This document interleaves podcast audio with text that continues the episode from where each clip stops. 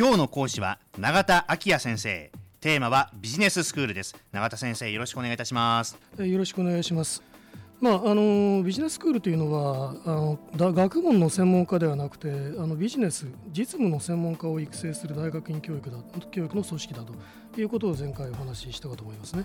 そこであの今回はですねこの経営実務の専門家を育成するためには、まあ、どのようなその仕組みシステムというものが取られているのかその教育内容についてもあの少しお話をしてみたいと思っています。はい、実際やっぱりどういった感じで授業が進めていくのか非常に興味あります、ね、そうですね。はい、まああの学問的な知識であればあの教える側が自分が今までこう研究してきた中身をこう一方的に伝えるだけでも、まあ、一応あのその学問的な到達点というものをえー、その伝えていくことはできるわけですね、まあ、しかしながらビジネスの現場で実際に役立つ知識や能力というものを学生に習得してもらうのが、まあ、ビジネススクールの目的ですから、まあ、その経営課題に関する具体的な事例を対象にして、ま、教員と学生あるいはその学生相互の間でディスカッションしながら分析あるいは理解を深めていくという授業形式があの多くの場合取られていますね。ではそういう、まあ、いわゆる双方向的な、まあ、授業形式の、まあ、方法として代表的なものはあのケースメソッドと呼ばれている方法です。ケースメソッド、はい、はい、でこの方法ではですねその経営課題について考えるための実際の事例とかあるいはまあ架空の事例である場合もありますけれどもそういう文章を学生があらかじめ熟読してきた上でそれをリアルに自分自身の問題として考えて、まあ、教員あるいは同僚とディスカッションをしながら、まあ、経営判断についてのやり方を学習していくという方法ですね。まあ、ディスカッションに重きが置かれているということですね。そうですね、はい、であのいろんな先生にお話しさせてもらうんですけども非常にキャリアというかプロフィールというかユニークな方も非常に多くて、はい、その辺も特徴としてあるんですか、ね、そうですね、まあ、あのこういう実務的なビジネス教育をあの行う先生ですから、まあ、そのプロフィールにも特徴がありますね、まあ、ずっと大学院で研究してきましたっていうこと人はそう多くはないわけです。うん、でむしろ、えー、そういう学術研究の経歴を持つ教員もおりますけれども、えー、一定年数以上の実務経験を持つあの先生。これは一般的に実務科教員と呼ばれていますけれども、まあ、そういうあのプロフィールを持つ先生方がまあ教鞭を取ってるわけですね。私自身はまあこの実務家教員ではないですけれども九州大学のビジネススクールこの QBS には多くのあの実務家の先生方が参画しているわけです。やはり社会、まあ、実務的な社会というのはかなりやっぱり意識されてるんだなというのはよくわかりますけれども、ね、具体的にじゃあカリキュラムとかその授業内容授業科目というのはどうなってるんですかね？これはあのたくさんありますけれども、まあ、あのビジネススクールが提供する授業科目の中にはですね企業経営に関するいろんなその機能をまカバーする内容になっているわけですね。ま例えばその商品サービスの企画とか開発から始まってブランディング市場調査価格設定広告宣伝販売促進、まあ、流通こういった長いあの機能すべてを包括するようなマーケティングに関する科目というものがあのありますねそれからあの企業の財務とか会計という領域に関する科目もありますそれからあのこうした機能をま効果的に遂行する組織をどのように編成していったらいいのかその組織の編成原理などを学習するために、ま組織マネジメントなどと呼ばれるその科目があるわけですね。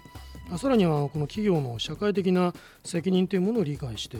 公正な経営判断、基準についての認識をま学習したりですね、企業倫理と呼ばれるものをこう身につけるための科目もあるわけですね。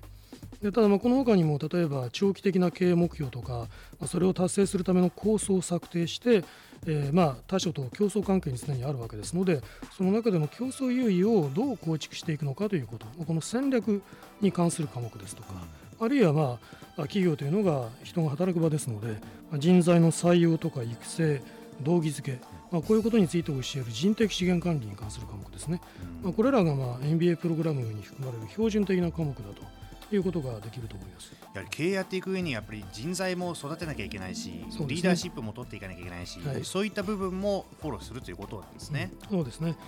まあ、KBS ではですねさらに2つの系統の特徴的な科目をあの提供しています、はい、でその1つは、まあ、技術系あのマネジメント・オブ・テクノロジーということから MOT としばしば呼ばれますけれども、まあ、MOT と呼ばれるカテゴリーに含まれる科目ですね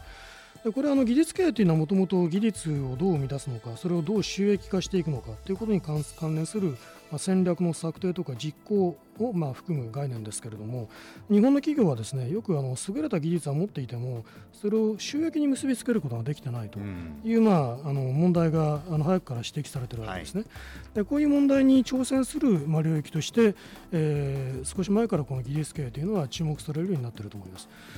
でもう一つはですねあのアジアビジネスというカテゴリーです。これはあのご存知のように九州大学はその地理的な特性を生かしましてアジア諸国の大学と連携を深めていますから中国をはじめとするアジア諸国の有力なビジネススクールと連携を進めてますし、まあ、その連携のもとにいろんなカリキュラムを、えー、相互に交換したりあるいは学生の交換留学を行ったりいったようなことをま進めているわけですね。これからは中国の存在というのは見逃すわけにいかないですからね。そうですね。まあ、重要なあ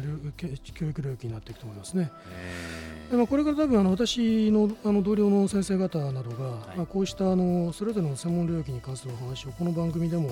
えー、されていかれるだろうと、はい、まあ、思います。でまたあの私が今回2回ほどにわたってお話したビジネススクール全般に関することなどは、まあ、ぜひ、まあ、QBS のホームページなどでご覧いただきたいと思いますし、はい、またあの QBS はですね平日の講義を JR 博多駅の博多シティの10階のえー、サテライト教室で行っていますからそちらを覗いていただきますと、まあ、情報が得られるだろうと思いますね、まあ、そういう機会もぜひあの利用して、えー、いただければと思います。わかりました。では先生今日のキーワードは何でしょうか？はい。まあ今日は、えー、お話したビジネススクールのあの具体的な教育内容を一言で言いますと、まあ、実践的なビジネス教育ということだと思います、まあ、こうこういう言葉はしばしば使われることがありますので、まあ、お聞きになった時に実践的というのはどういうことなのかそれがどのようなあの形で、えー、追行されようとしているのかということをイメージしていただくためのキーワードとして、まあ、ちょっと念頭に置いていただけるとよろしいかと思います。実践的なビジネス教育ですね。わ、はい、かりました。リスナーのあなたもぜひ覚えておいてくださいね。今日は永田先生ありがとうございました。ありがとうございました。スマートフォンを持っている皆さん、いいことをしています。ビビックは光だけじゃない。ソフトバンクのスマホも安くなる。2年間パケット代を毎月430円割引。スマホ BB 割 with ビビック好評受付中。詳しくは「ビビック」で検索。